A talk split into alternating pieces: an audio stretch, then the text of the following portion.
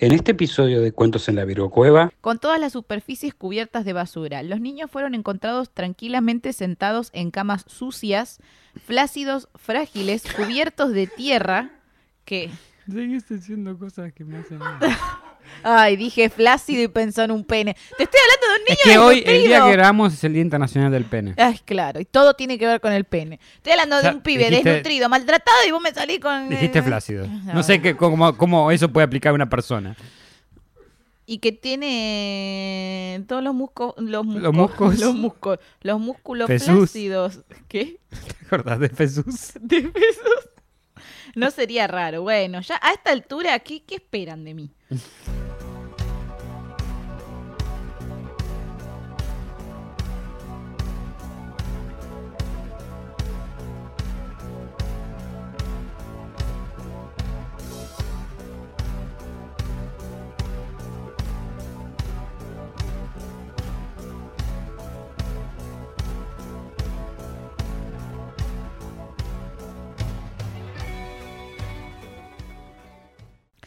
Las puertitas de la Virgo Cueva abren una vez más. Bienvenidos a Cuentitos en la Virgo Cueva. En este segmento hablaremos de mini relatos o mini historias que merecen ser contadas. Pequeñas historias para gente con menos tiempo. Mi nombre es Mandy Potter y me acompaña, como hoy siempre, el gran Cristian Frigo. Hola, mi nombre es Cristian Frigo. Estoy acá para hacer comentarios innecesarios, inapropiados y tratar de meterle humor a temas que normalmente no lo tienen. Y también está Summer con nosotros. Y está Summer. La perra más bella de la Virgo Cueva. No, Qué mentira, linda porque también está sos, Winter. Qué linda. La perra más chapadora de la Virgo Sí, Cueva. esa, esa, ella aprendió el maestro. Sabe chapar. Sabe chapar. Mm, Bueno, ¿Cómo estás, Cristian Frío? ¿Todo bien? No, del orto, Mandy. Bueno, está bien. Contéstenme en sus casas, ¿cómo están? Bien, Mandy, mal, Mandy, del orto, Mandy. Contéstenme que a mí me encanta leer sus comentarios. Antes de empezar, tengo avisos parroquiales. Ah, sí. El primero, tenemos sponsor, sponsor se dice. Sí, eh, OnlyFans, no sé. Eh, no, es sponsor. Y si quieren ayudar a la causa de Cuentos en la Virgo Cueva, nos pueden dejar una bella donación por ahí. Así le pagamos el sueldo a Mati. Y después, por otro lado, también, Aceptamos caramelo como los chinos. eh, pronto será nuestro aniversario este, eh, de Encuentros en la Virgo Cueva. Y teníamos muchas ganas de hacerlos partícipe a ustedes también. Así que si tienen experiencias paranormales, las pueden dejar acá abajo en el mail, en nuestra casilla de mail, que es cuentosenlavirgocueva.gmail.com. Va a estar apareciendo en pantalla. Mati, ponela, por favor. No va a aparecer. Eh, bueno, si no se las digo yo, este, pero por favor, si tienen historias, Mándenlas. mándenlas, así nosotros las contamos. Aunque sean historias interesantes, no tienen que ser solamente paranormales. Claro, sí, también, lo que quieran. Sí, Ustedes mataron a manden. 10 personas que califican también. Claro, también.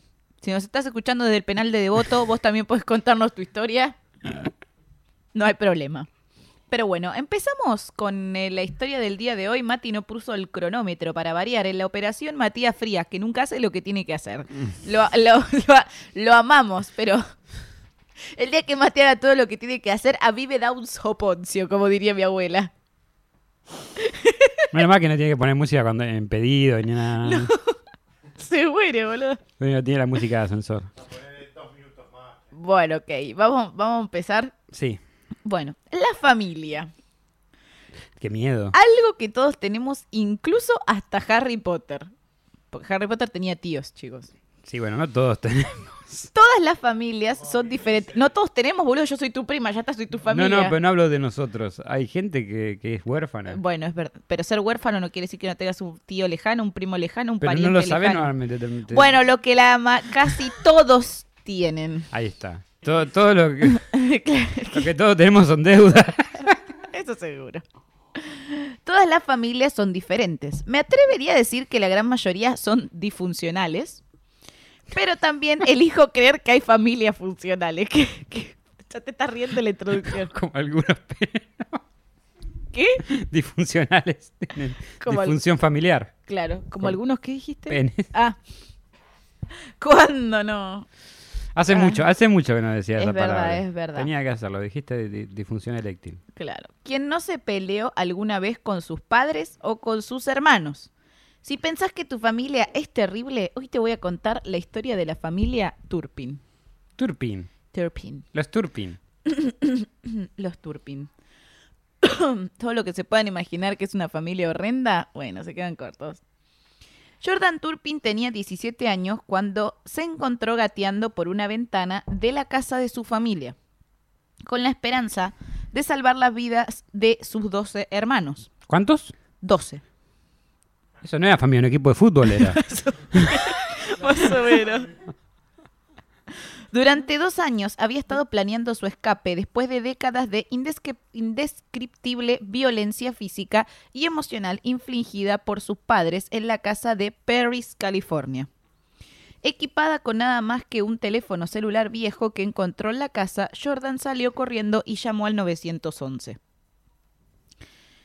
Y cito textual, siempre estaba aterrorizada de que si llamaba a la policía o trataba de escapar, me atraparan. Y luego supe que moriría si me atrapaban, dijo Ajá. Jordan.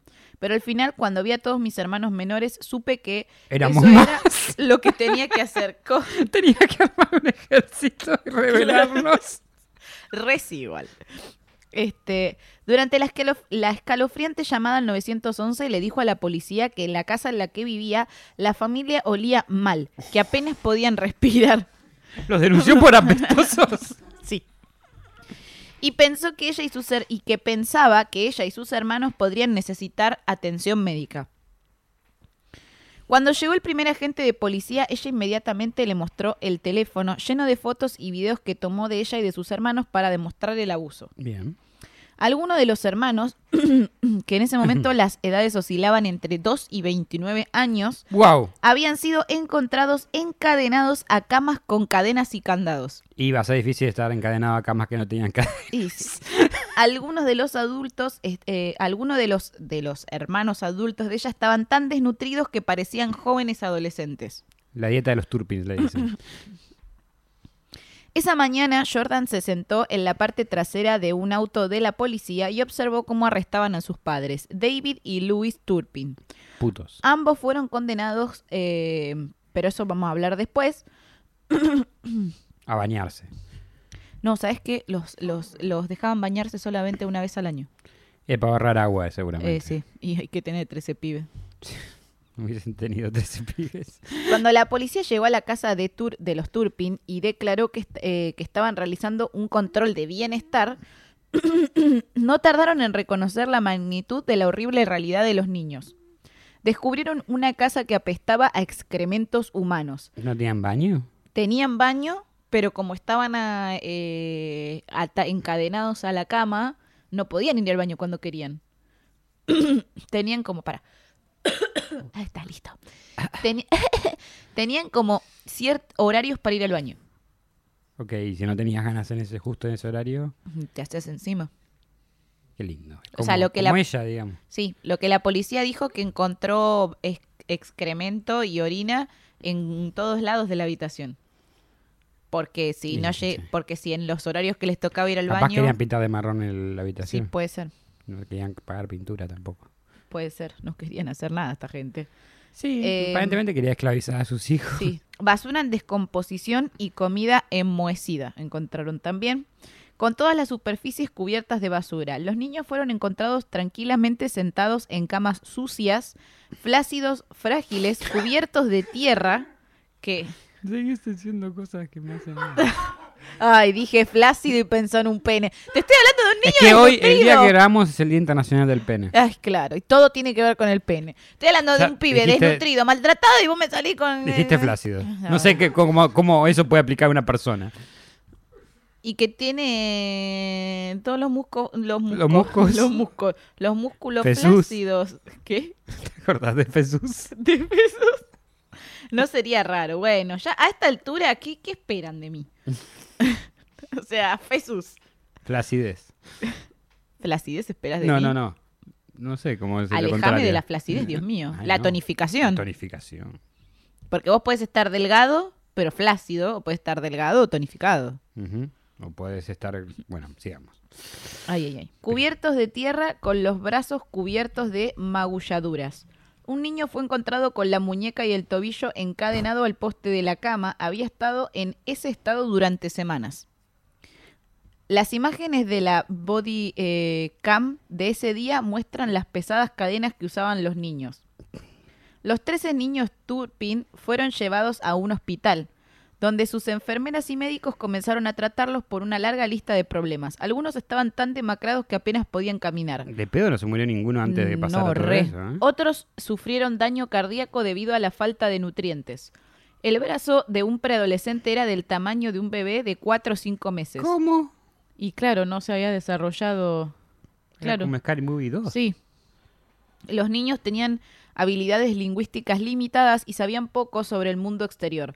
Además de sufrir desnutrición calórica severa asociada con la atrofia muscular, varios tenían deterioro cognitivo y neuropatía, que es eh, daño a los nervios como resultado de este abuso físico extremo y prolongado. Los padres habían matado de hambre a sus 13 hijos, encadenándolos con candados y burlándose de ellos con pasteles que dejaban en el mostrador de su casa, dijeron las autoridades. ¿Qué clase de psicopatía tenían? Dios mío? No sé, interesante.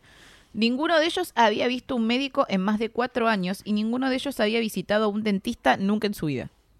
Bueno, Por lo general, su, único di- su única dieta consistía en sándwiches de mantequilla de maní. Eh, en raras ocasiones les dieron alimentos congelados y si todavía tenían hambre y los atrapaban tratando de comer cualquier otra cosa, eran abruptamente castigados. A veces- saber qué significaba eso, ¿no? Sí, a veces los niños se quedaban tan hambrientos que comían paquetes de ketchup y cubitos de hielo. Sí. que- Le ponían ketchup al cubito. Sí, Se lo corta. comían. Y se lo comían como un sándwich. Tres empanadas. El día antes de la fuga de Jordan, dijo que escuchó a sus padres decir que se iban a mudar eh, con toda la familia a Oklahoma. ¿Dónde eran estos? No, te- no, no me acuerdo. en California. Acá en California. Si se mudaban, dijo Jordan, había una gran posibilidad de que alguno de ellos hubiera muerto. Y que esa era su única oportunidad eh, para poder escapar. Creo que estábamos tan cerca de la muerte. Creo que estábamos tan cerca de la muerte tantas veces. Si me pasaba algo, al menos moría en el intento. O sea, cuando. Jordan, Se ahí, escapó. la, la- el héroe, la héroe, Sí, la heroína. la heroína. Había cosas muy turbias acá, pero demasiado turbias. Turbísimas. Turbísimas. Estaba Perdón. turbia ahora, está turbísima. No, pero yo encontré en internet que los papás, cuando llegaron a los 20 o 30 años de casados, se renovaron los votos y se fueron a casar a Las Vegas y contrataron a un cura, Que es Elvis, ¿no? sí, un cura Elvis. Y Eso es lo menos turbio que escuchaste ahora. igual. Sí, y, y es muy creepy y bizarro el video donde está el Elvis metiéndole toda la onda. Y por ejemplo está el papá cantando con los hijos y los hijos casi ni se mueven. Y ahí te das cuenta que están desnutridos porque están flaquísimos. Y es como súper incómodos, como que les cuesta un montón interactuar. Eh, la policía les preguntó a los vecinos qué onda con la familia Claro, como nadie Claro. dijo nada. lo que, los que, lo que ellos decían es que los hijos recibían educación desde la casa. Y además, la familia era ultra religiosa.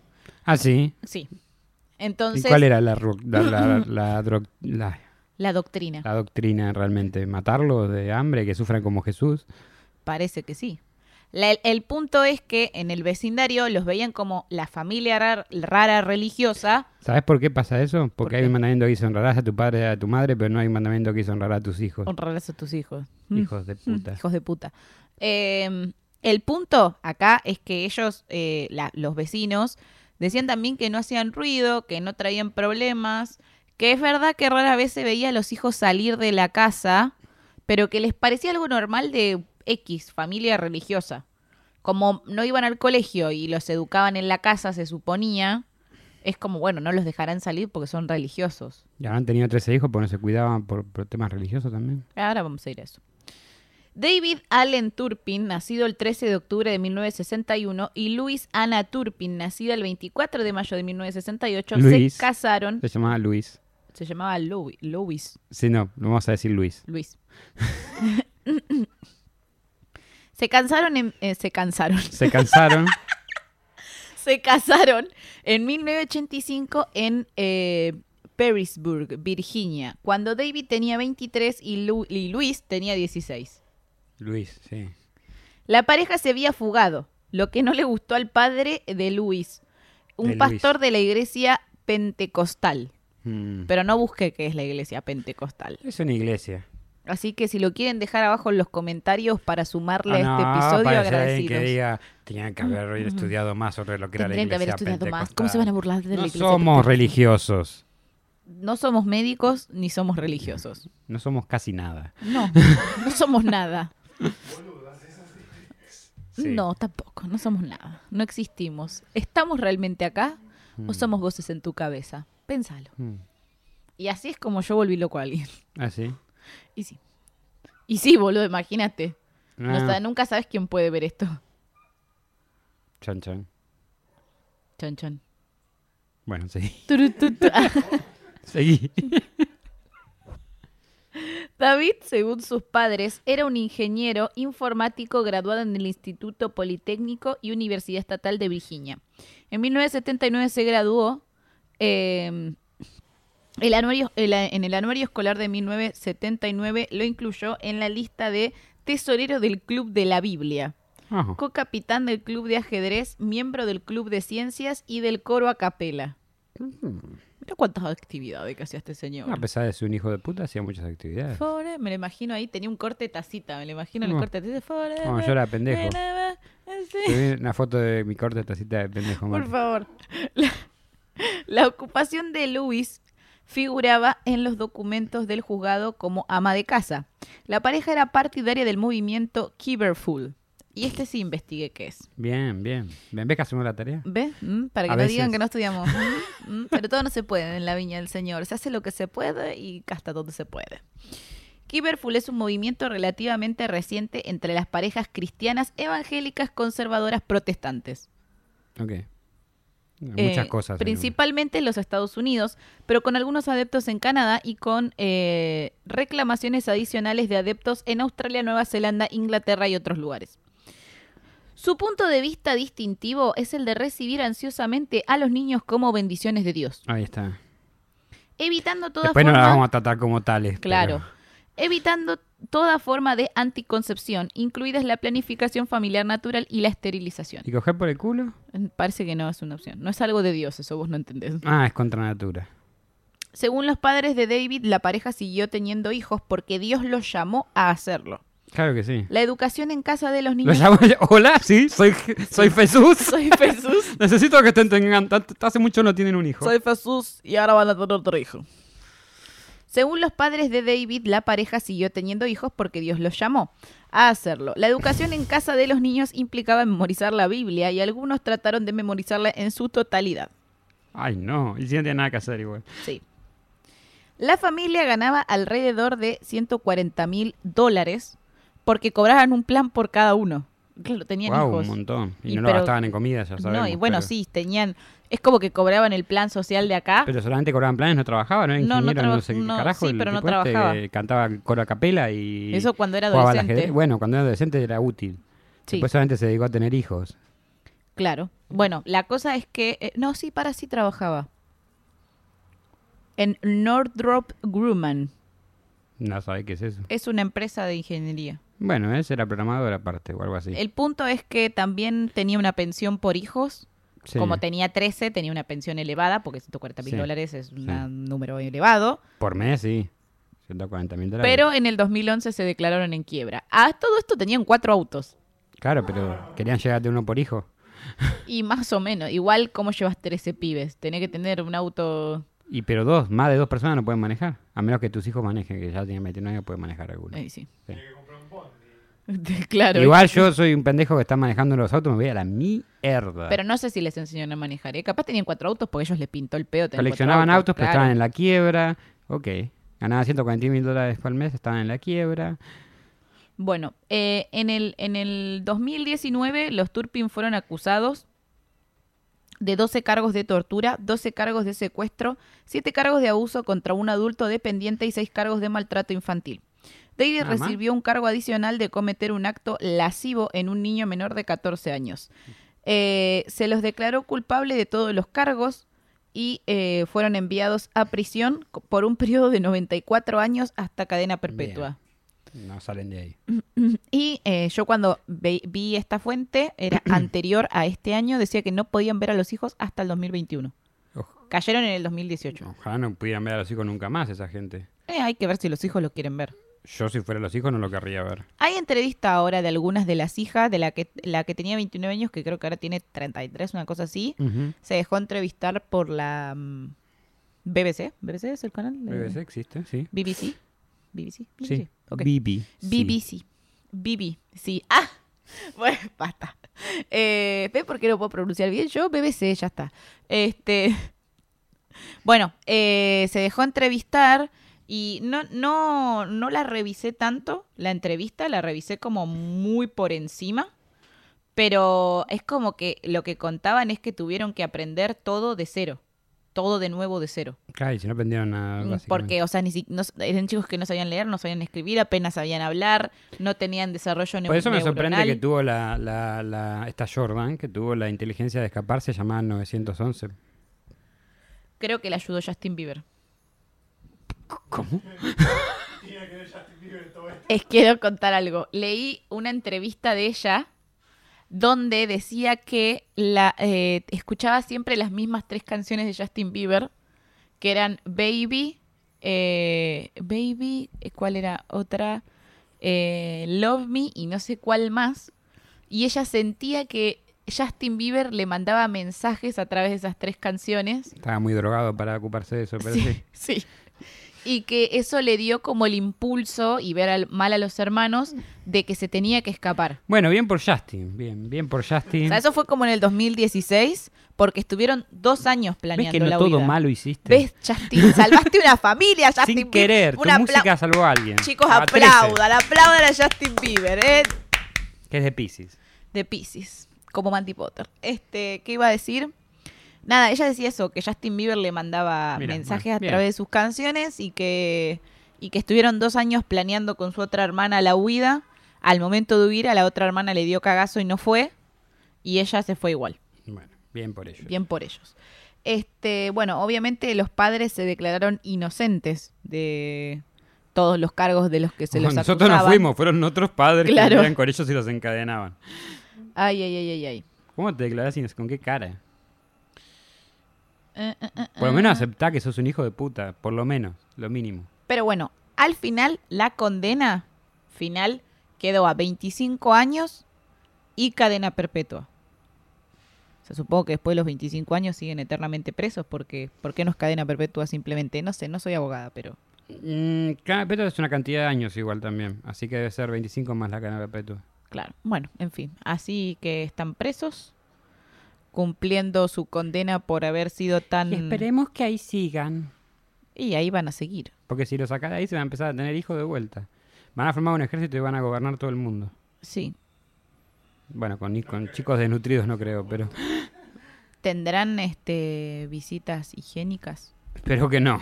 Porque ahí estamos en un problema. Imagínate, siguen teniendo hijos en la cárcel. No, no creo que los dejen, no, dada la situación. No, no, dada la situación. O sea, eso puede hacerlo si aparte uno de los dos está fuera, eh, creo. Están Si los los dos presos en... presos, no. no. No, no, no, no, va a ser un, traspaso de prisión para que cojan. Ah, sé. tenés razón. bueno, qué sé yo. Te traje tu mujer. Te traje a tu mujer para que te eches un Sigan, polvazo. y sigan teniendo hijos, que, que- que es por la razón por la que básicamente están acá. Sí, Dios mío. Bueno, Sería muy loco que un juez eso, eso ha sido todo. Así que si pensabas que tu familia era una mierda, Siempre hay alguien peor. siempre hay alguien peor. Siempre, siempre podías haber sido un turpin, pero no. Sos latinoamericano, bueno, qué sé yo, todo no se puede, pero al menos ¿El dólar cuánto está? hoy 500 pesos. Basta porque ya me, ya me entró la depre. O sea que, que el billete de, de menor denominación de ellos, que es un dólar, es el billete de segunda denominación más grande nuestro. que es el, el, El de el 500. yaguarete. Sí, sí, sí, ya, ya se comió el O sea, el colibrí ya está, ya tiene Está miedo. temblando. Ya está, está- está temblando. Lo ve venir, lo ve venir. Está como, no, Alberto, hace algo. Un dólar, mil pesos. Alberto, ayúdame. El, el billete Y de mil estábamos está- analizando las cosas que... Albe- la- el billete de mil pesos está como, ayúdame, loco, el ese. Ah, va a ser una moneda pronto, pero bueno, sigamos. Ay, Bueno, nada, eso es todo. Perfecto. ¿Por dónde te podemos encontrar, Mandy? A mí me encuentran en todas mis redes sociales como Mandy Potter. Oh, ¿por dónde te podemos encontrar? Me pueden encontrar con, como Virgo Frigo, con doble E en vez de una I, y en la Virgo Cueva, virgueando. Virgueando para no perder la costumbre. Bueno, esto ha sido todo. Espero que les haya gustado. Voy a soplar la vela. Bueno, me llevo el mantel también. No te lleves el mantel. Y que me la dejan re lejos. ¿Pero no sabes soplar la vela de lejos? No. Y colorín colorado, este cuentito se ha terminado. Nos vemos la semana que viene. Chau, Hasta chau. la próxima. Gracias por acompañarnos nuevamente en otra emisión de Cuentos en la Virocueva. Si les gustó, no se olviden de suscribirse y darle like. Y si no les gustó, recomiéndenlo para que otra persona también se coma el garrón como ustedes.